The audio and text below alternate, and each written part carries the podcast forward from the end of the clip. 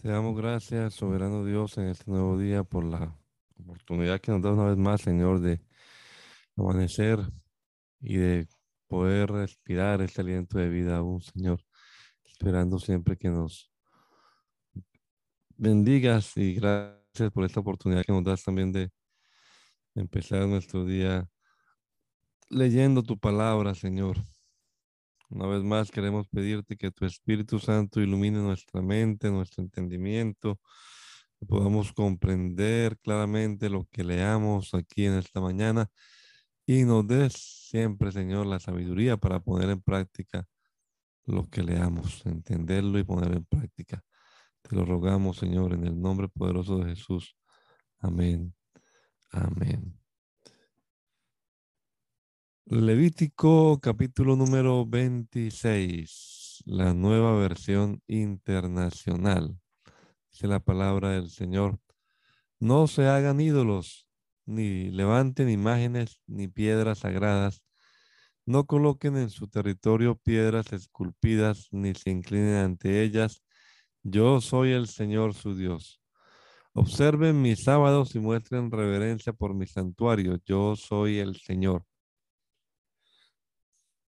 Si se conducen según mis estatutos y obedecen fielmente mis mandamientos, yo les enviaré lluvia a su tiempo y la tierra y los árboles del campo darán sus frutos.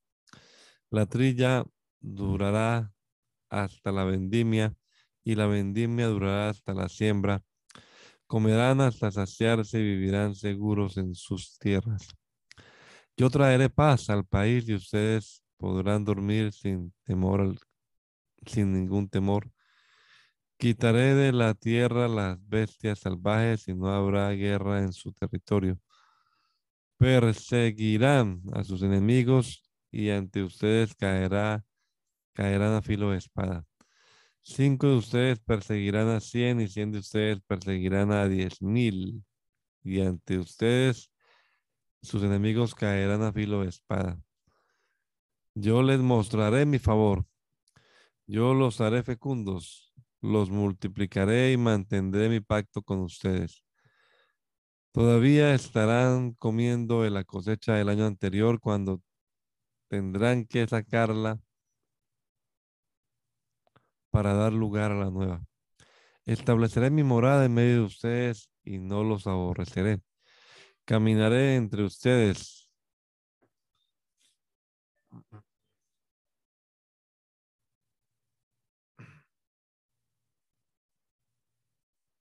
Perdón.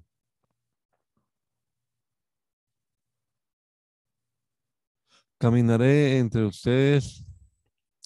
Yo seré su Dios y ustedes serán mi pueblo. Yo soy el Señor, su Dios, que los saqué de Egipto para dejar, para que dejaran de ser esclavos. Yo rompí las coyundas de su yugo y los hice caminar con la cabeza erguida. Si ustedes no me obedecen ni ponen por obra todos esos mandamientos, sino que expresan mis estatutos y aborrecen mis preceptos y dejan de poner por obra mis mandamientos, violando así mi pacto, entonces yo mismo los castigaré con un terror repentino, con enfermedades y con fiebre que los debilitarán, les harán perder la vista y acabarán con su vida. En vano sembrarán su semilla porque se la comerán sus enemigos yo les negaré mi favor y sus adversarios los devorarán. Sus enemigos los dominarán y ustedes oirán sin que nadie los persiga.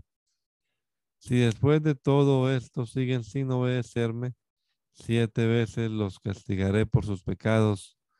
Yo quebrantaré su yugo y terquedad, endureceré el cielo como el hierro y la tierra como el bronce, por lo que en vano agotarán sus fuerzas y ni el suelo ni los árboles del campo le darán sus frutos. Si a pesar de esto siguen oponiéndose a mí y se niegan a obedecerme, siete veces los castigaré por sus pecados.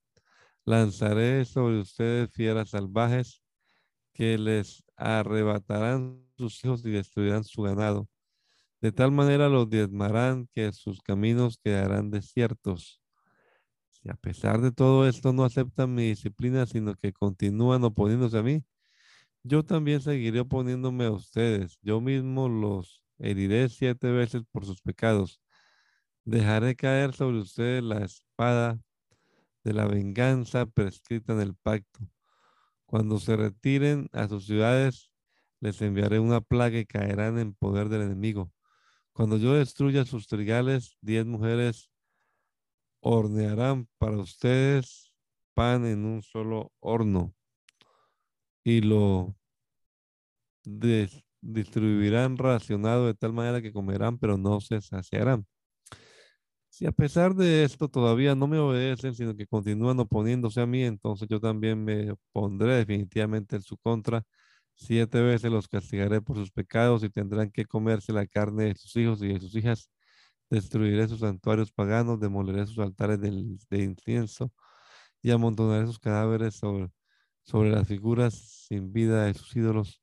Volcaré mi odio sobre ustedes, convertiré en ruinas sus ciudades y asolaré sus santuarios no me complaceré más en el aroma de sus ofrendas que me era grato. De tal manera asolaré al país que sus enemigos que vengan a ocuparlo quedarán atónitos. Los dispersaré entre las naciones, desvainaré la espada y los perseguiré hasta dejar la tierra desolada y en ruinas las ciudades. Entonces la tierra disfrutará de sus años sabáticos todo el tiempo que permanezca desolada, mientras ustedes vivan en el país de sus enemigos. Así la tierra descansará y disfrutará de sus sábados. Mientras la tierra está desolada, tendrá el descanso que no tuvo durante los años sabáticos que ustedes la habitaron. En cuanto a los que sobrevivan, tan pronto será el temor, tan profundo será el temor que les infundiré en la tierra de sus enemigos, que hasta el susurro de una hoja movida por el viento los pondrá en fuga. Correrán como quien huye de la espada y caerán sin que nadie los persiga. Como si huyeran de la espada, tropezarán unos contra otros sin que nadie los persiga y no podrán hacerles frente a sus enemigos. Perecerán en medio de las naciones, el país de sus enemigos los devorará. Aquellos de ustedes que sobrevivan serán abatidos en país enemigo porque a sus pecados se añadirá el de sus padres pero si confiesan su maldad y la maldad de sus padres y su traición y constante rebeldía contra mí, las cuales me han obligado a enviarlos al país de sus enemigos, y si su obstinado corazón se humilla y reconoce su pecado, entonces me acordaré de mi pacto contra Jacob, de mi pacto con Jacob, Isaac y Abraham, y también me acordaré de la tierra. Al abandonar ellos la tierra, esta disfrutará de sus ah, sábados mientras permanezca deshabitada, pero tendrán que reconocer su pecado por cuanto rechazaron mis preceptos y aborrecieron mis estatutos. A pesar de todo, de todo, y aunque en la tierra de sus enemigos, a pesar de todo y aunque estén en la tierra de sus enemigos, no los rechazaré ni los aborreceré hasta el punto de exterminarlos ni romperé tampoco mi pacto con ellos. Yo soy el Señor antes bien. Recordaré en su favor el pacto que hice con sus antepasados, a quienes a la vista de las naciones saqué de Egipto para que, para ser su Dios. Yo soy el Señor. Estos son los estatutos, preceptos y leyes que por medio de Moisés estableció el Señor en el monte Sinaí entre él y los israelitas. El Señor le ordenó a Moisés que le dijera a los israelitas, cuando alguien quiera hacerle al Señor un voto especial equivalente al valor de una persona, se aplicará el siguiente cálculo. Por los varones de 20 a 60 años de edad se pagarán 50 monedas de plata según la tasación oficial y del santuario.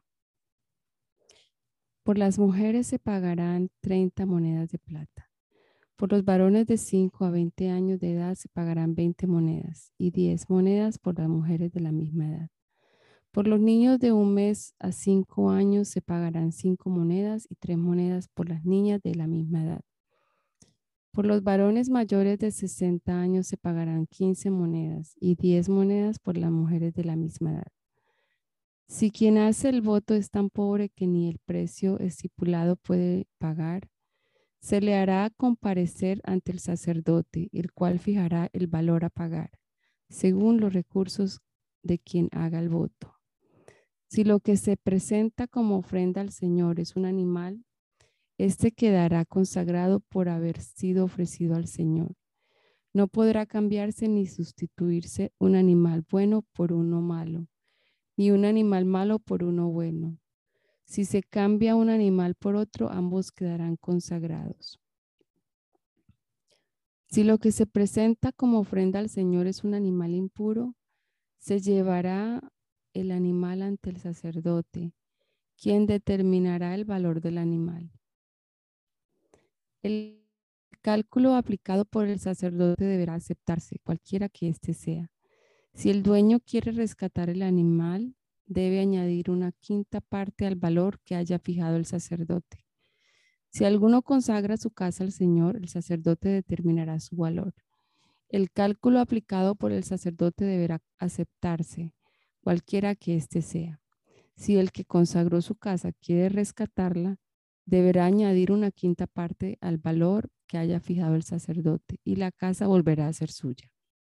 Si alguno consagra al Señor parte del campo de su heredad familiar, su precio se determinará según la cantidad de semilla que se requiera para sembrarlo, a razón de 50 monedas de plata por cada 220 litros de semilla de cebada. Si consagra su campo a partir del año del jubileo, dicho precio se mantendrá.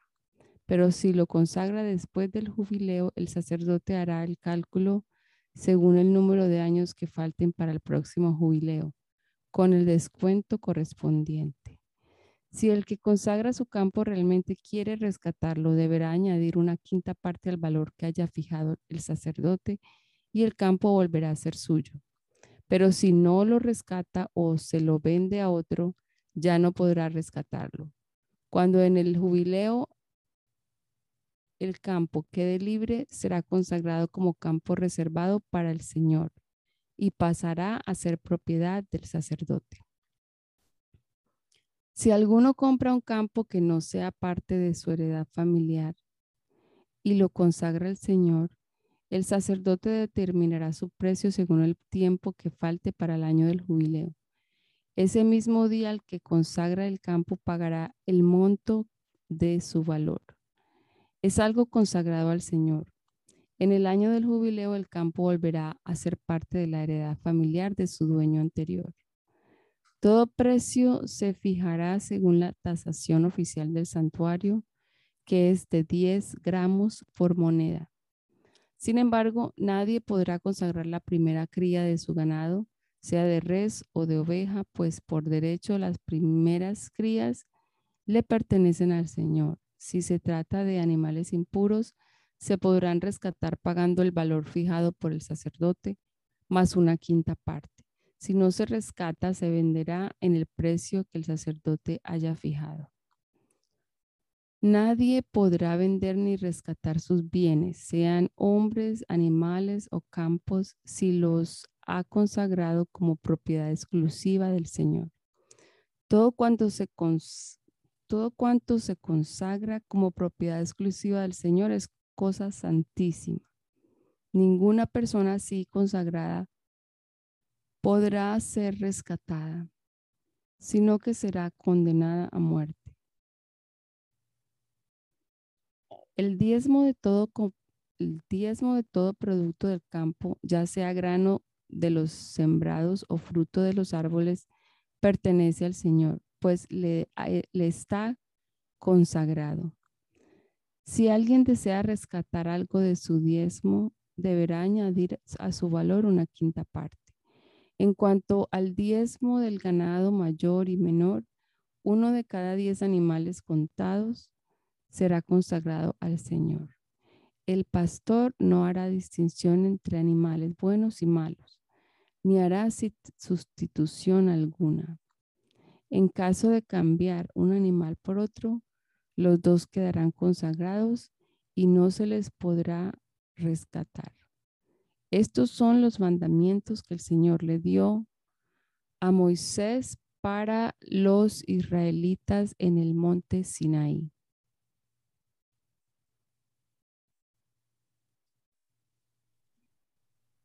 Amén. capítulo 1. El Señor le habló a Moisés en el, en el desierto de Sinaí, en la tienda de reunión, en el día primero del mes segundo, en el segundo año después de que los israelitas salieron de Egipto. Le dijo, hagan un censo de toda la comunidad de Israel, por clanes y por familias patriarcales anotando uno por uno los nombres de todos los varones. Tú y Aarón reclutarán por escuadrones a todos los varones israelitas mayores de 20 años que sean aptos para el servicio. Para esto contará, contarán con la colaboración de un hombre de cada tribu que sea jefe de una familia patriarcal. Estos son los nombres de quienes habrán de ayudarles por la, por la tribu de Rubén, Elisur, hijo de Sedeur. Por la de Simeón, Selumiel, hijo de Surisayadai. Por la de Judá, Naasón, hijo de Aminadab. Por la de Isaacar, Natanael, hijo de Suar. Por la de Zabulón, Eliab, hijo de, de Elón. Por las tribus de los hijos de José, Elisama, hijo de Amiud, por la tribu de Efraín, y Gamaliel, hijo de Petasur, por la de Manasés. Por la tribu de Benjamín, Abidam, hijo de Gedeoni. Por la de Dan, Agieser, hijo de Amisadai. Por la de Aser, Pagiel, hijo de Ocrán. Por la de Gad, Eliasaf, hijo de Deuel. Por la de Netalí, Agirá, hijo de Enán. A estos la comunidad los nombró jefes de las tribus patriarcales y comandantes de los escuadrones de Israel. Moisés y Aarón tomaron consigo a los hombres que habían sido designados por nombre. Y el día primero del mes segundo reunieron a toda la comunidad. Uno por uno fueron empadronados por clanes y por familias patriarcales. De este modo quedaron anotados los nombres de todos los varones mayores de 20 años, tal como el Señor se lo había mandado a Moisés. Este censo lo hizo Moisés en el desierto de Sinaí. Los descendientes de Rubén, primogénitos de Israel, quedaron registrados por su genealogía, por clanes, perdón, y por familias patriarcales según su genealogía.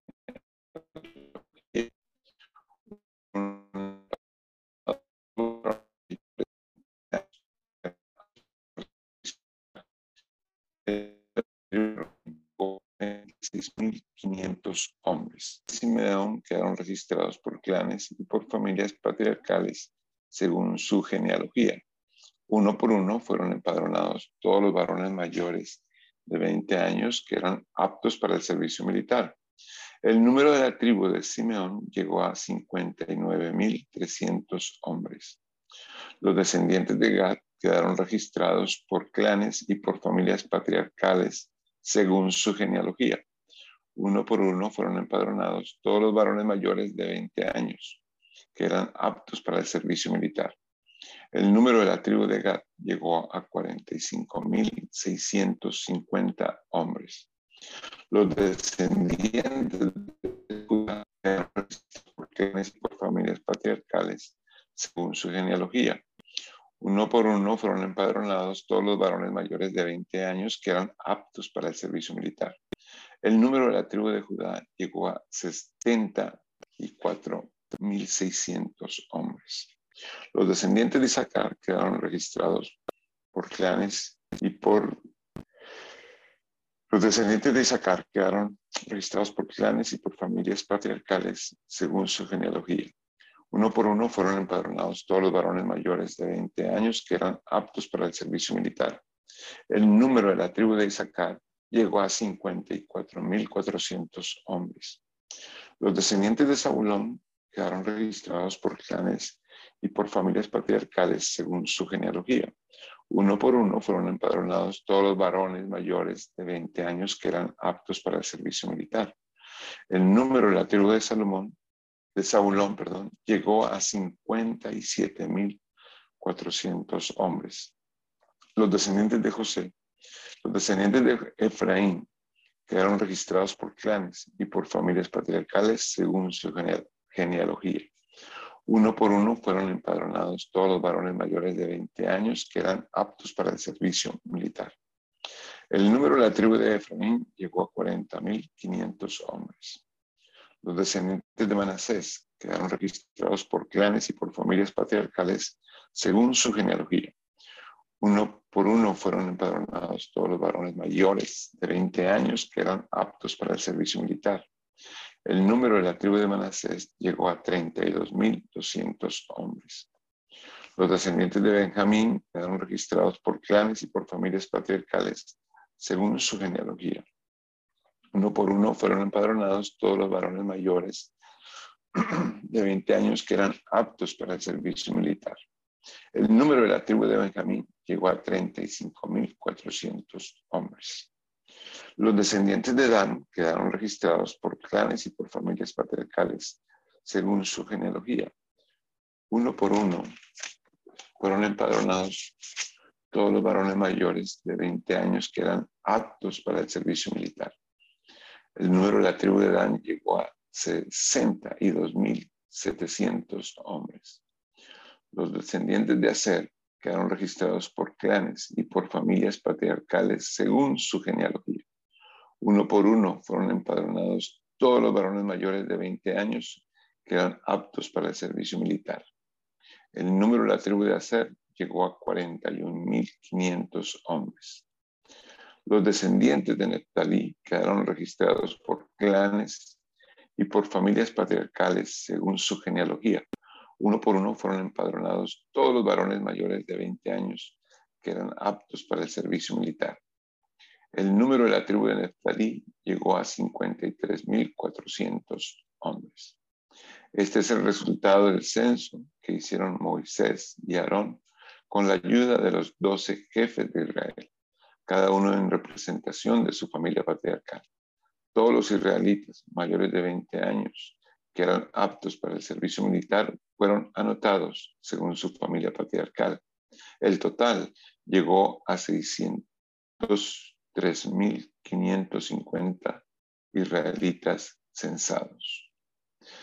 Los levitas no fueron censados con los demás, porque el Señor le había dicho a Moisés, a la tribu de Leví no la incluirás en el censo de los hijos de Israel. Más bien, tú mismo los pondrás a cargo del santuario del pacto de todos sus del pacto, perdón, de todos sus utensilios y de todo lo relacionado con él. Los levitas transportarán el santuario y todos sus utensilios. Además, además, serán los ministros del santuario y acamparán a su alrededor.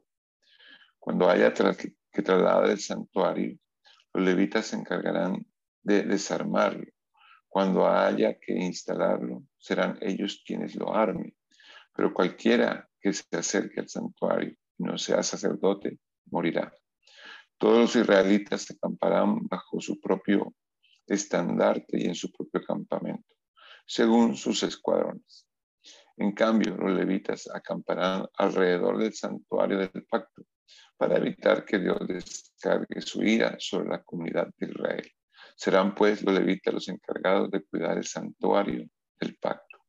Los israelitas hicieron todo conforme a lo que el Señor le había mandado a Moisés. El Señor le dijo a Moisés y a Aarón, los israelitas acamparán alrededor de la tienda de reunión, mirando hacia ella, cada cual bajo el estandarte de su propia familia patriarcal. Al este, por donde sale el sol, acamparán los que se agrupan bajo el estandarte del campamento de Judá, según sus escuadrones. Su jefe Nason, hijo de Aminadab, su ejército está integrado por 74.600 hombres. A un lado de Judá acampará la tribu de Isaacar. Su jefe es Natanael, hijo de Suar. Su ejército está integrado por 54.400 hombres. Al otro lado acampará la tribu de Zabulón. Su jefe es Eliab, hijo de Elón. Su ejército está integrado por 57.400 hombres. Todos los reclutas del campamento de Judá, según sus escuadrones, suman 186.400 hombres, los cuales marcharán a la cabeza. Al sur acamparán los que se agrupan bajo el estandarte del campamento de Rubén, según sus escuadrones. Su jefe es Elisur, hijo de Sedeúl. Su ejército está integrado por 46.500 hombres. A un lado de Rubén acampará la tribu de Simeón. Su jefe es Selumiel, hijo de Surizadai. Su ejército está integrado por 59.300 hombres. Al otro lado acampará la tribu de Gad. Su jefe es Eliasab, hijo de Reuel. Su ejército está integrado por 45.650 hombres. Todos los reclutas del campamento de Rubén, según sus escuadrones, suman 151.450 hombres, los cuales marcharán en segundo lugar. Entonces se pondrá en marcha la tienda de reunión junto con el campamento de los levitas que está situado en medio de los demás campamentos. Partirán en el mismo orden en que hayan acampado, cada uno en su lugar y bajo su estandarte. Al oeste acamparán los que se agrupan bajo el estandarte del campamento de Efraín según sus escuadrones. Su jefe es Elisama, hijo de Amiud. Su ejército está integrado por 40.500 hombres. A un lado de Efraín acampará la tribu de Manasés. Su jefe es Gamaliel, hijo de Pedasur. Su ejército está integrado por 32.200 hombres. Al otro lado acampará la tribu de Benjamín. Su jefe es Abidán, hijo de Gedeón. Su ejército está integrado por 35.400 hombres. Todos los reclutas del campamento de Efraín, según sus escuadrones, suman 108.100 hombres, los cuales marcharán en tercer lugar. Al norte acamparán los que se agrupan bajo el estandarte del campamento de Dan, según sus escuadrones. Su jefe es Ahieser, hijo de Amisadai. Su ejército está integrado por 62.700 hombres. A un lado de Dan acampará la tribu de Aser. Su jefe es Pagiel, hijo de Ocram. Su escuadrón está integrado por 41.500 hombres. Al otro lado acampará la tribu de Neptalí. Su jefe es Agirá, hijo de Enán. Su escuadrón está integrado por 53.400 hombres. Todos los reclutas del campamento de Dan, según sus escuadrones, suman 157.600 hombres, los cuales marcharán en último lugar según sus estandartes. Estos son los israelitas reclutados de entre las familias patriarcales. El total de reclutas por escuadrones suma 603.550 hombres pero los levitas no están incluidos con los demás israelitas porque a lo que el Señor le había mandado, conforme a lo que el Señor le había mandado a Moisés. Los israelitas hicieron todo lo que el Señor le mandó a Moisés. Acampaban bajo sus propios estándares, estandartes y se ponían en marcha según sus clanes y familias patriarcales. Así quedó registrada la familia de Aarón y Moisés cuando el Señor habló con Moisés en el monte Sinaí. Los sacerdotes de los hijos de Aarón son los siguientes.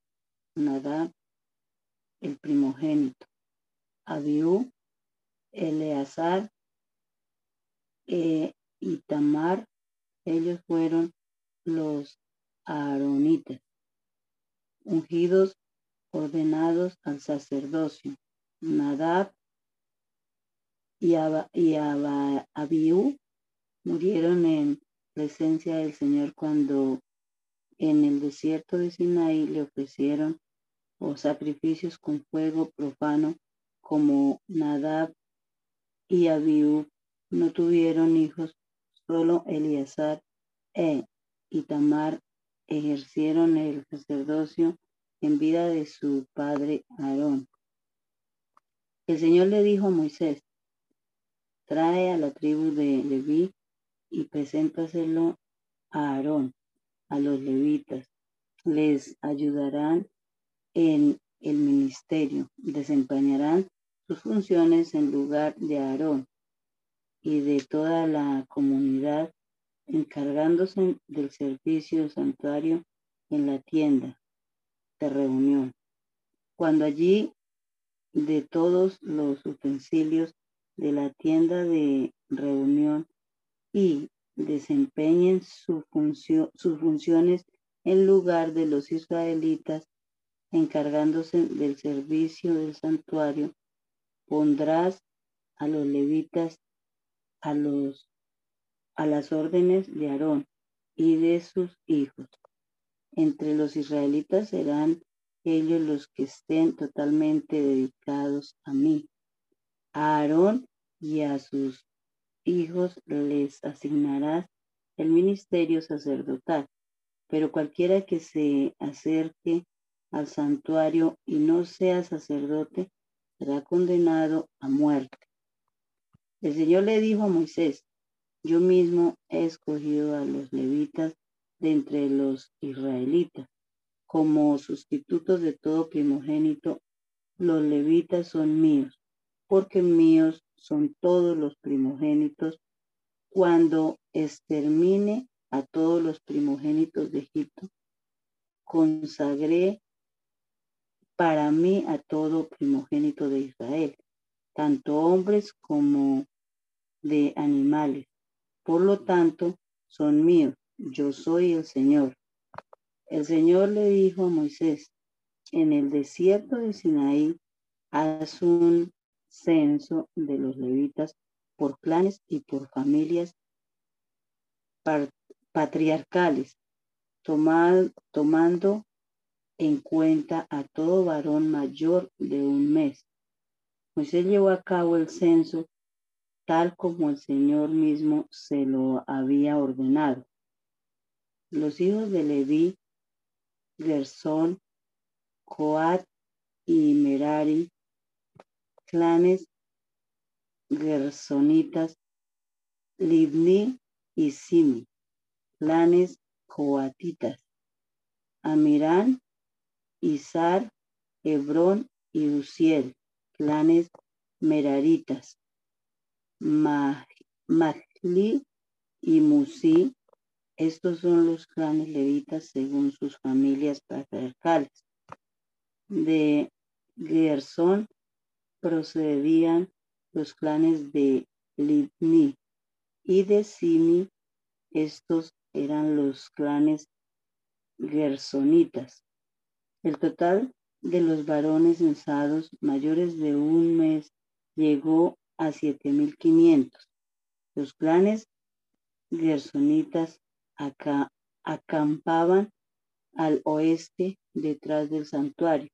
El jefe de la familia patriarcal de los gersonitas era Eliasaf, hijo de, Lea, de la El en lo que atañe a la tienda de reunión. Los gersonitas tenían a su cargo la tienda que cubría el santuario. Su toldo, la cortina que estaba a la entrada, el cortinaje del atrio y la cortina a la entrada del atrio que rodea el santuario y el altar, como también las cuerdas y todo lo necesario para su servicio. De Coat procedían los clanes de Amirán, Izar, Hebrón y Uziel. Estos eran los clanes coatitas que tenían a su cargo el santuario. El total de los varones mayores de un mes llegó a 8.600. Los clanes coatitas acampaban al sur del santuario. El jefe de la familia patriarcal de los coatitas era Elisafán, hijo de Uziel. Tenía a su cargo el arca, la mesa, el candelabro, los altares, los utensilios del santuario como los que ministraban, la cortina de la entrada, como también todo lo necesario para su servicio. El jefe principal de los levitas era Eleazar, hijo de Aarón, el sacerdote a quien, su, a quien se designó como jefe de los que tenían a su cargo el santuario. De Merari procedían los clanes de, Mea, de Matli y Musi. Estos eran los clanes meraritas. El total de los varones censados mayores de un mes llegó a 6.200. El, el jefe de la familia patriarcal de los meraritas era Suriel, hijo de Abijail. Los clanes meraritas acampaban al norte del santuario. Tenían a su cargo el armazón del santuario, es decir, sus travesaños, postes y bases junto con todos sus utensilios y todo lo necesario para su servicio.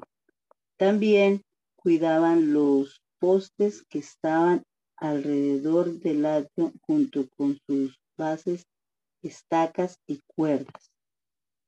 Moisés, Aarón y sus hijos acampaban delante del santuario, es decir, al este de la tienda de reunión por donde sale el sol, ya que tenían a su cargo el santuario en presentación de los israelitas. Pero cualquiera que sin ser sacerdote se acercaba al santuario era condenado a muerte. Moisés y Aarón censaron a los israelitas tal como el Señor mismo se lo había ordenado. El tal el total de los levitas mayores de un mes censados por clanes llegó a 22 mil. El Señor le dijo a Moisés, haz un censo de todos los primogénitos israelitas mayores de un mes y registra sus nombres. Apártame a los levitas en sustitución de todos los primogénitos israelitas, así como el ganado de los levitas en sustitución de todas las primeras crías del ganado de los israelitas. Yo soy el Señor. Moisés hizo el censo de todos los primogénitos israelitas conforme a lo que el Señor le había mandado. El total de los primogénitos mayores de un mes anotados por hombre llegó a 22.273. El Señor le dijo a Moisés, apártame a los levitas en sustitución de todos los primogénitos de los israelitas, así como el ganado de los levitas en sustitución de ganado de los israelitas. Los levitas son míos, yo soy el Señor. Para rescatar a los 273 primogénitos israelitas que exceden al número de levitas, recaudará cinco monedas de plata por cabeza, según la moneda oficial del santuario que pesa 11 gramos. Esa suma se la entregarás a Aarón y a sus hijos como rescate por los israelitas que exceden a su número. Moisés recaudó, el dinero de, del rescate de los israelitas que excedía el número de los rescatados por los levitas. En total recaudó 1.365 monedas de plata, según la moneda oficial del santuario. Luego entregó ese dinero a Aarón y a sus hijos, total como el Señor, perdón, tal como el Señor mismo se lo había ordenado. El Señor le dijo a Moisés y Aarón, hagan un censo por clanes y por familias patriarcales de los levitas que descienden de Coat. Incluye en él a todos los varones de 30 a 50 años de edad que sean aptos para trabajar en la tienda de reunión. El ministerio de los cubatitas en la tienda de reunión consiste en cuidar de las cosas más sagradas. Cuando los israelitas deban ponerse en marcha, Aarón y sus hijos entrarán en el santuario y descolgarán la cortina que los resguarda y con ella cubrirán el arca del pacto. Después la cubrirán con piel de delfín y con un paño púrpura y le colocarán las varas para transportarla. Sobre la mesa de la presencia del Señor extenderán un paño púrpura y colocarán sus platos y las bandejas, los tazones y las jarras para las libaciones. También estará allí el pan de la ofrenda permanente. Sobre todo esto extenderán un paño escarlata. Luego cubrirán la mesa con piel de delfín y le colocarán las varas para transportarla. Con un paño púrpura cubrirán el candelabro y sus lámparas, cortapábilos ceniceros y utensilios que sirven para suministrarle aceite. Después cubrirán el candelabro y todos sus accesorios con piel de delfín y lo colocarán sobre las andas. Extenderán un paño púrpura sobre el altar de oro, lo cubrirán con piel de delfín y le colocarán las varas para transportarlo. Envolverán en un paño púrpura todos los utensilios con los que ministran en el santuario, los cubrirán con piel de delfín y luego los colocarán sobre las andas. El altar del holocausto, al altar del holocausto le quitarán las cenizas y lo cubrirán con un paño carmesí. Sobre el altar pondrán todos los utensilios que usen en su ministerio, ceniceros, tenedores, tenazas, aspersorios y todos los utensilios del altar Luego lo cubrirán con piel de delfín y lo colocarán en varas para transportarlo. Cuando Aarón y sus hijos hayan terminado de cubrir el santuario y todos sus accesorios, los israelitas podrán ponerse en marcha. Entonces vendrán los coatitas para transportar el santuario, pero sin tocarlo para que no mueran. También transportarán los objetos que están en la tienda de reunión. En cambio, Eleazar, hijo de Aarón, estará a cargo del aceite para el candelabro, del incienso aromático, de la ofrenda permanente de cereal y del aceite de la unción. Además, cuidará del santuario y de todos sus utensilios. El Señor les dijo a Moisés y Aarón, asegúrense de que los clanes de Coat no vayan a ser eliminados de la tribu de Leví, para que no mueran cuando se acerquen a las cosas más sagradas, deberán hacer lo siguiente. Aarón y sus hijos asignarán a cada uno lo que deba hacer y transportar.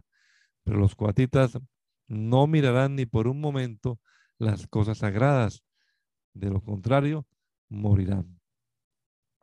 El Señor les dijo a los a Moisés y Aarón, hagan también un censo de los gersonitas por clanes y por familias patriarcales. Incluyan a todos los varones de 30 a 50 años que sean aptos para servir en la tienda de reunión. El ministerio de los clanes gersonitas consiste en encargarse del transporte, Llevarán las cortinas del santuario, la tienda de reunión, su toldo, la cubierta de piel de delfín que va encima y la cortina de la entrada de la tienda de reunión. También transportarán el cortinaje del atrio y la cortina que está a la entrada del atrio que rodea el santuario y el altar junto con las cuerdas y todos sus utensilios necesarios para el servicio. Deberán ocuparse de todo lo relacionado con estos. Todo su trabajo ya sea transportando los utensilios o sirviendo en la tienda, deberán hacerlo bajo la dirección de Aarón y de sus hijos. De ellos será la responsabilidad de todo el transporte.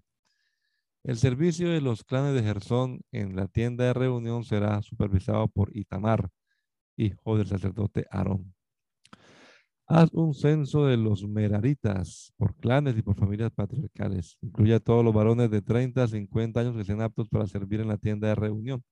Su trabajo en la tienda de reunión consistirá en transportar el armazón del santuario, es decir, sus travesaños, postes y bases, los mismos que los, lo mismo que los postes que están alrededor del atrio, sus bases, estacas y cuerdas, como también todos los utensilios necesarios para el servicio. Asignale a cada uno de los objetos, a cada uno de los objetos que debe transportar. El servicio de los clanes de Merari en la tienda de reunión será supervisado por Itamar, hijo del sacerdote Aarón. Moisés y Aarón, Moisés, Aarón y los líderes de la comunidad hicieron un censo de los coatitas por clanes y por familias patriarcales. El censo incluía a todos los varones de 30 a 50 años que eran aptos para servir en la tienda de reunión. El total de los censados por clanes llegó a 2.750 hombres. Este fue el total de los censados entre los clanes de Coat para servir en la tienda de reunión, según el recuento que hicieron Moisés y Aarón conforme al mandato que el Señor del Señor por medio de Moisés. Se hizo un censo de los gersonitas por clanes y por familias patriarcales. El censo incluía a todos los varones de 30 a 50 años que eran aptos para servir en la tienda de reunión. El total de los censados por familias patriarcales llegó a 2.630 hombres. Ese fue el total de los censados entre los clanes de Gerson para servir en la tienda de reunión, según el recuento que hicieron Moisés y Aarón conforme al mandato del Señor. Se hizo un censo de los meraritas por clanes y por familias patriarcales. El censo incluía a todos los varones de 30 a 50 años que eran aptos para servir en la tienda de reunión. El total de los censados por clanes llegó a 3.200 hombres. Este fue el total de los censados entre los clanes de Merari, según el recuento que hicieron Moisés y Aarón conforme al mandato del Señor por medio de Moisés. Moisés, Aarón y los líderes de Israel hicieron un censo de todos los levitas por clanes y por familias patriarcales. El total de los varones de 30 a 50 años que eran aptos para servir en la tienda de reunión y transportarla llegó a 8.580. Conforme al mandato del Señor por medio de Moisés, a cada uno se le asignó lo que tenía que hacer y transportar. Así fueron censados según el mandato que Moisés recibió del Señor. El Señor le dijo a Moisés, ordénales a los israelitas que expulsen del campamento a cualquiera que tenga una infección en la piel o padezca de flujo venéreo o haya quedado ritualmente impuro por haber tocado un cadáver ya sea que se trate de hombres o de mujeres, los expulsarás del campamento para que no contaminen el lugar donde habito en medio de mi pueblo. Y los israelitas los expulsaron del campamento tal como el Señor se lo había mandado a Moisés. El Señor le ordenó a Moisés que les dijera a los israelitas, el hombre o la mujer que peque contra su prójimo, traiciona al Señor y tendrá que responder por ello deberá confesar su pecado y pagarle a la persona perjudicada una compensación por el daño causado, con un recargo del 20%. Por si la persona perjudicada no tiene ningún pariente, la compensación será para el Señor y se le entregará al sacerdote junto con el carnero para expiación del culpable. Toda contribución que los israelitas consagren para dársela al sacerdote será del sacerdote. Lo que cada uno consagra es suyo, pero lo que se da al sacerdote es del sacerdote. El Señor le ordenó a Moisés que les dijera a los israelitas, supongamos que una mujer se desvía del buen camino y le es infiel a su esposo, acostándose con otro. Supongamos también que el asunto se mantiene oculto, ya que ella se mancilló en secreto y no hubo testigos ni fue sorprendida en el, en el acto. Si al esposo le da un ataque de celos y sospecha que ella está mancillada o le da un ataque de celos y sospecha de ella, aunque no esté mancillada, entonces la llevará ante el sacerdote y ofrecerá por ella dos kilos de harina de cebada. No derramará aceite sobre la ofrenda ni le pondrá incienso, puesto que se trata de una ofrenda por causa de celos, una ofrenda memorial de cereal para señalar un pecado. El sacerdote llevará a la mujer ante el Señor, pondrá agua pura en un recipiente de barro y le echará un poco de tierra del suelo del santuario. Luego llevará a la mujer ante el Señor, le soltará el cabello y pondrá en sus manos la ofrenda memorial por los celos mientras él sostiene la vasija con las aguas amargas de la maldición. Entonces el sacerdote pondrá a la mujer bajo juramento y le dirá, si estando bajo la potestad de tu esposo no te has acostado con otro hombre, ni te has desviado hacia la impureza, estas aguas amargas de la maldición no te dañarán. Pero si estando bajo la potestad de tu esposo te has desviado, mancillándote y acostándote con otro hombre, aquí el sacerdote pondrá a la mujer bajo el juramento del voto de maldición. Que el Señor haga recaer sobre ti la maldición y el juramento en medio de tu pueblo, que te haga estéril y que el vientre se te hinche. Cuando estas aguas de la maldición entren en tu cuerpo, que te hinchen el vientre y te hagan estéril. Y la mujer responderá, amén, que así sea. El sacerdote escribirá estas maldiciones en un documento que lavará con las aguas amargas. Después hará que la mujer se beba las aguas amargas de la maldición que entrarán en ella para causarle amargura. El sacerdote recibirá de ella la ofrenda por los celos. Procederá a, mecer ante el Señor la ofrenda del cereal de cereal, la cual presentará sobre el altar. Tomará de la ofrenda un puñado de cereal como memorial y lo quemará en el altar. Después hará que la mujer se beba las aguas.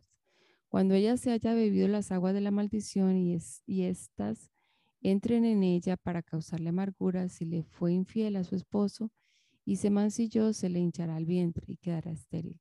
Así esa mujer caerá bajo maldición en medio de su pueblo. Pero si no se mancilló, sino que se mantuvo pura, entonces no sufrirá daño alguno y será fértil.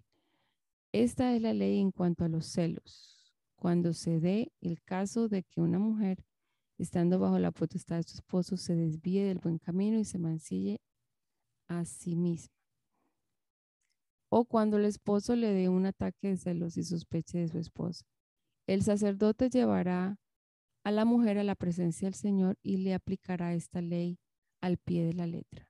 El esposo quedará exento de culpa, pero la mujer sufrirá las consecuencias de su pecado. El Señor le ordenó a Moisés que le dijera a los israelitas, cuando un hombre o una mujer que haga un voto especial, un voto que lo consagre al Señor como nazareo, deberá abstenerse de vino y de, y de otras bebidas fermentadas. No beberá vinagre de vino ni de otra bebida fermentada. Tampoco beberá jugo de uvas, ni comerá uvas ni pasas. Mientras dure su voto de Nazareo, no comerá ningún producto de la vid, desde la semilla hasta la cáscara. Mientras dure el tiempo de su consagración al Señor, es decir, mientras dure su voto de Nazareo, tampoco se cortará el cabello, sino que se lo dejará crecer y se mantendrá santo. Mientras dure el tiempo de su consagración al Señor, no podrá acercarse a ningún cadáver, ni siquiera en caso de que muera su padre, su madre, su hermano o su hermana. No deberá hacerse ritualmente impuro a causa de ellos, porque lleva sobre la cabeza el símbolo de su consagración al Señor. Mientras dure el tiempo de su consagración al Señor, se mantendrá santo. Si de improviso alguien muere junto a él, la consagración de su cabeza quedará anulada. Así que al cabo de siete días, en el día de su purificación, deberá rasurarse la, la cabeza. Al octavo día llevará dos palomas o dos tórtolas y se las entregará al sacerdote a la entrada de la tienda de reunión.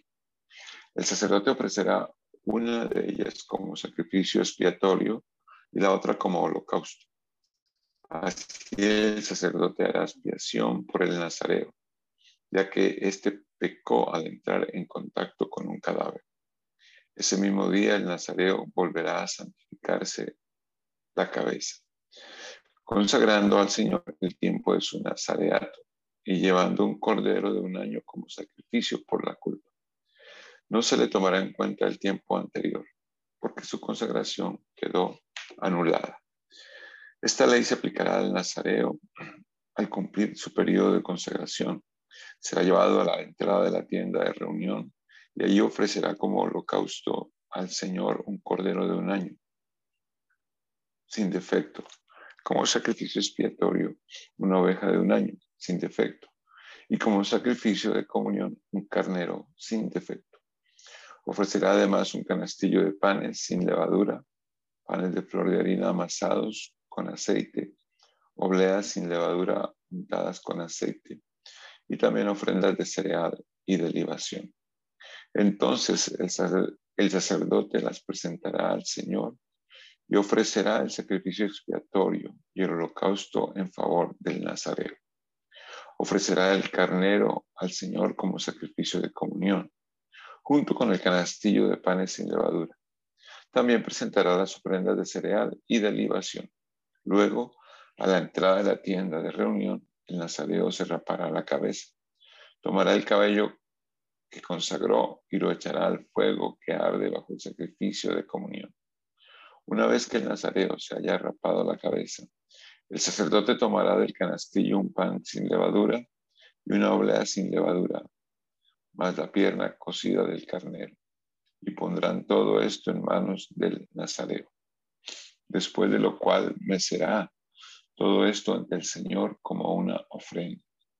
Todo esto es santo y le pertenece al sacerdote, lo mismo que el pecho mecido y el muslo ofrecido como contribución. Finalizando, finalizado este rito, el nazareo podrá beber vino. Esta ley se aplicará al nazareo que haga un voto. Esta es la ofrenda que presentará al Señor por su nazareato, aparte de lo que queda, perdón, aparte de lo que pueda dar según sus recursos. Según la ley del nazareato, deberá cumplir el voto que hizo. El Señor le ordenó a Moisés, dile, diles a Aarón y sus hijos que impartan la bendición a los israelitas con estas palabras. El Señor te bendiga y te guarde. El Señor te mire con agrado y te extienda su amor. El Señor te muestre su favor y te conceda la paz. Así invocarán mi nombre sobre los israelitas para que yo los bendiga.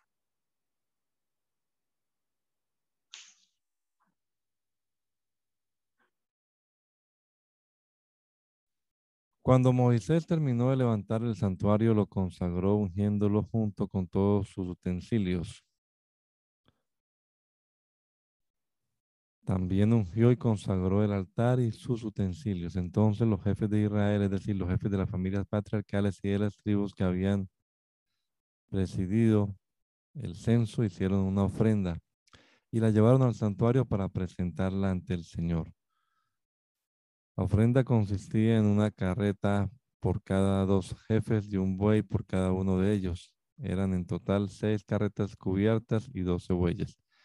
El Señor le dijo a Moisés, recibe estas ofrendas que te entregan para que sean usadas en el ministerio de la tienda de reunión. Tú se las entregarás a los levitas según lo requiera el trabajo de cada uno. Moisés recibió las carretas y los bueyes y se los entregó a los levitas. A los gersonitas les dio dos carretas y cuatro bueyes, como lo requería su ministerio. A los meraritas les dio cuatro carretas y ocho bueyes, como lo requería su ministerio. Todos ellos estaban bajo las órdenes de Itamar, hijo del sacerdote Aarón. A los cuatitas no les dio nada, porque la responsabilidad de ellos era llevar las cosas sagradas sobre sus propios hombros. Cuando el altar fue consagrado, los jefes llevaron una ofrenda de dedicación y la presentaron ante el altar. Porque el Señor le había dicho a Moisés para presentar su ofrenda de dedicación del altar, cada jefe tendrá su propio día. El primer día le tocó presentar su ofrenda a Nazón, hijo de Aminadab, de la tribu de Judá. Para la ofrenda de cereal presentó una fuente de plata y un aspersorio de plata llenos de flor de harina amasada con aceite según la tasación oficial del santuario. La fuente pesaba un kilo y medio y el aspersorio pesaba 800 gramos. También presentó una bandeja de oro de 110 gramos llena de incienso. Para el holocausto presentó un novillo, un carnero y un cordero de un año. Para el sacrificio expiatorio presentó un macho cabrío. Para el sacrificio de comunión presentó dos bueyes, cinco carneros, cinco machos cabríos y cinco corderos de un año. Esta fue la ofrenda de Nazón, hijo de Aminadab. El segundo día le tocó presentar su ofrenda a Natanael, hijo de Suar, jefe de la tribu de Isaacar. Para la ofrenda de cereal presentó una fuente de plata y un aspersorio de plata lleno de flor de harina amasada con aceite. Según la tasación oficial del santuario, la fuente pesaba un kilo y medio y el aspersorio pesaba 800 gramos. También presentó una bandeja de oro de 110 gramos llena de incienso. Para el holocausto presentó un novillo, un carnero y un cordero de un año.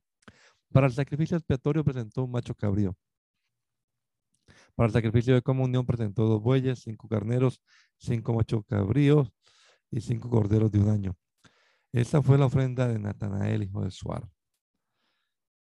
El tercer día le tocó presentar su ofrenda a Eliab, hijo de Elón, jefe de la tribu de Zabulón.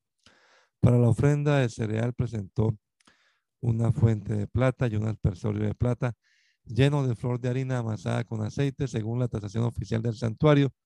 La fuente pesaba un kilo y medio y el aspersorio pesaba 800 gramos. También presentó una bandeja de oro de 110 gramos llena de incienso. Para el holocausto presentó un novillo, un carnero y un cordero de un año.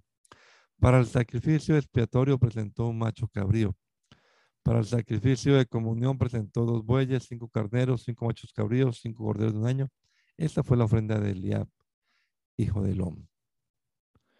El cuarto día le tocó presentar su ofrenda a Elisur, hijo de Sedeur, jefe de la tribu de Rubén. Para la ofrenda de cereal presentó una fuente de plata y un aspersorio de plata llenos de flor de harina amasada con aceite. Según la tasación oficial del santuario, la fuente pesaba un kilo y medio y el aspersorio pesaba 800 gramos. También presentó una bandeja de oro de 110 gramos llena de incienso. Para el holocausto presentó un novillo, un carnero y un cordero de un año. Para el sacrificio expiatorio presentó un macho cabrío. Para el sacrificio de comunión presentó dos bueyes, cinco carneros, cinco machos cabríos y cinco corderos de un año. Esta fue la ofrenda de Elisur, hijo de Sedeur. El quinto día le tocó presentar su ofrenda a Selemuel, Selumiel, hijo de Surisadai, jefe de la tribu de Simeón. Para la ofrenda de cereal presentó una fuente de plata y un aspersorio de plata lleno de flor de harina amasada con aceite, según la tasación oficial del santuario. La fuente pesaba un kilo y medio y el aspersorio pesaba 800 gramos. También presentó una bandeja de oro de 110 gramos llena de incienso. Para el holocausto presentó un novillo y un carnero y un cordero de un año. Para el sacrificio expiatorio presentó un macho cabrío. Para el sacrificio de comunión presentó dos bueyes, cinco carneros, cinco machos cabríos y cinco corderos de un año. Esta fue la ofrenda de Selumiel, hijo de Surisadai. El sexto día le tocó presentar su ofrenda a Eliasaf, hijo de Deuel, jefe de la tribu de Gad. Para la ofrenda de cereal presentó una ofrenda, una fuente de plata y un aspersorio de plata lleno de flor de harina amasada con aceite. Según la tasación oficial del santuario, la fuente pesaba un kilo y medio y el aspersorio pesaba 800 gramos. También presentó una bandeja de oro de 110 gramos llena de incienso. Para el holocausto presentó un novillo y un carnero y un cordero de un año. Para el sacrificio expiatorio presentó un macho cabrío. Para el sacrificio de comunión presentó dos bueyes y cinco corderos, cinco carneros, cinco machos cabríos, cinco corderos de un año. Esta fue la ofrenda de, Eliasaf, hijo de Deuel. El séptimo día le tocó presentar su ofrenda a, Elisama, hijo de Amiud, jefe de la tribu de Efraín. Para la ofrenda de cereal presentó una fuente de plata y un aspersorio de plata lleno de flor de harina amasada con aceite. Según la tasación oficial del santuario, la fuente pesaba un kilo y medio y el aspersorio pesaba 800 gramos. También presentó una bandeja de oro de 110 gramos llena de incienso. Para el holocausto presentó un novillo, un carnero y un cordero de un año. Para el sacrificio expiatorio presentó un macho cabrío. Para el sacrificio de comunión presentó dos bueyes, cinco carneros, cinco machos cabríos y cinco corderos de un año. Esta fue la ofrenda de Eleazama, hijo de Amiut. El octavo día le tocó presentar su ofrenda a Gamaliel, hijo de Pedasur, jefe de la tribu de Manasés. Para la ofrenda de cereal presentó una fuente de plata y un aspersorio de plata lleno de flor de harina amasada con aceite. Según la tradición oficial del santuario, la fuente pesaba un kilo y medio y el aspersorio pesaba 800 gramos. También presentó una bandeja de oro de 110 gramos llena de incienso Y para el holocausto presentó un novillo, un carnero y un cordero de un año. Para el sacrificio expiatorio presentó un macho cabrío. Para el sacrificio de comunión presentó dos bueyes, cinco carneros, cinco machos cabríos y cinco corderos de un año. Esta fue la ofrenda de Gamaliel, hijo de Pedasur. El noveno día le tocó presentar su ofrenda a Abidán, hijo de Edeoni, jefe de la tribu de Benjamín. Para la ofrenda de cereal presentó una fuente de plata y un aspersorio de plata lleno de flor de harina amasada con aceite. Según la tradición oficial del santuario, la fuente pesaba un kilo y medio y el aspersorio pesaba 800 gramos. También presentó una bandeja de oro de 110 gramos llena de incienso. Para el holocausto presentó un novillo, un carnero, un cordero de un año, para el sacrificio expiatorio presentó un macho cabrío. Para el sacrificio de comunión presentó dos bueyes, cinco carneros, cinco machos cabríos y cinco corderos de un año. Esta fue la ofrenda de Abidán, hijo de Gedeón. El décimo día le tocó presentar su ofrenda a Ahieser, hijo de Amisadai, jefe de la tribu de Dan.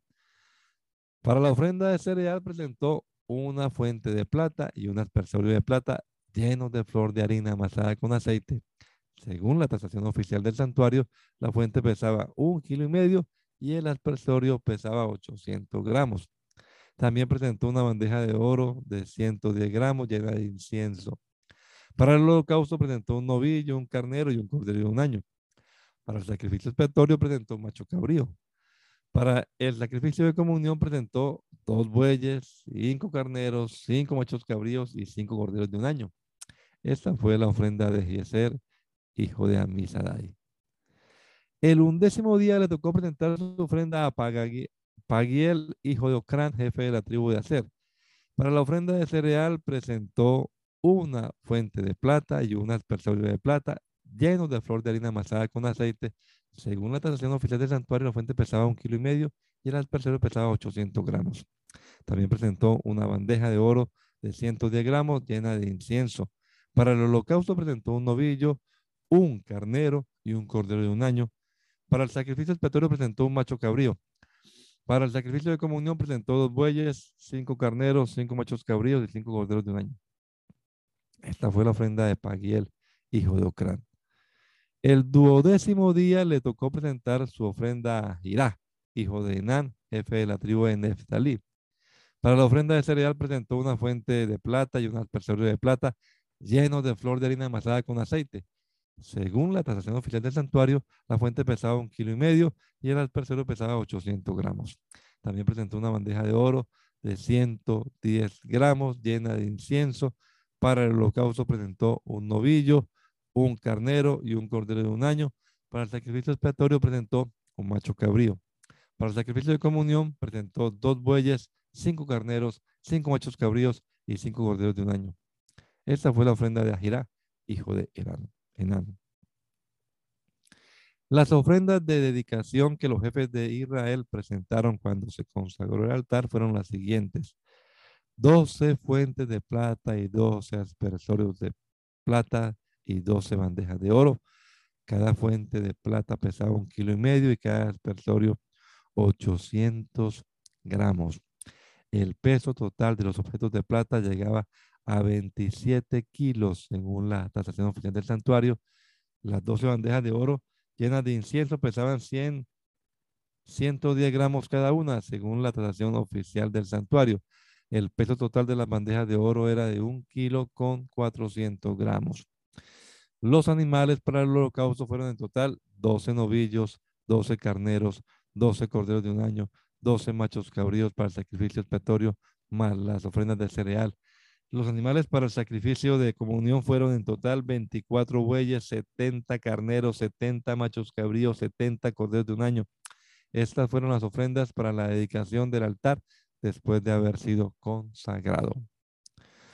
Cuando Moisés entró en la tienda de reunión para hablar con el Señor, escuchó su voz de entre los querubines, desde la cubierta del propiciatorio que estaba sobre el arca del pacto. Así hablaba el Señor con Moisés. Amén. Hermana Miriam, ¿no se puede orar hoy? Bendito Señor Jesucristo, Padre de la Gloria, mi Dios Todopoderoso. Te damos gracias, Señor Jesús, por este momento, por el privilegio y el honor que nos das de leer tu preciosa palabra. Señor Jesús, en esta hora nos encomendamos a ti. Bendice a cada uno de mis hermanos. Bendice su salir y su entrar. Bendice este ministerio, este sentir que tú le has dado, mi hermano pastor. En el nombre del Señor Jesús, te lo rogamos. Amén y amén.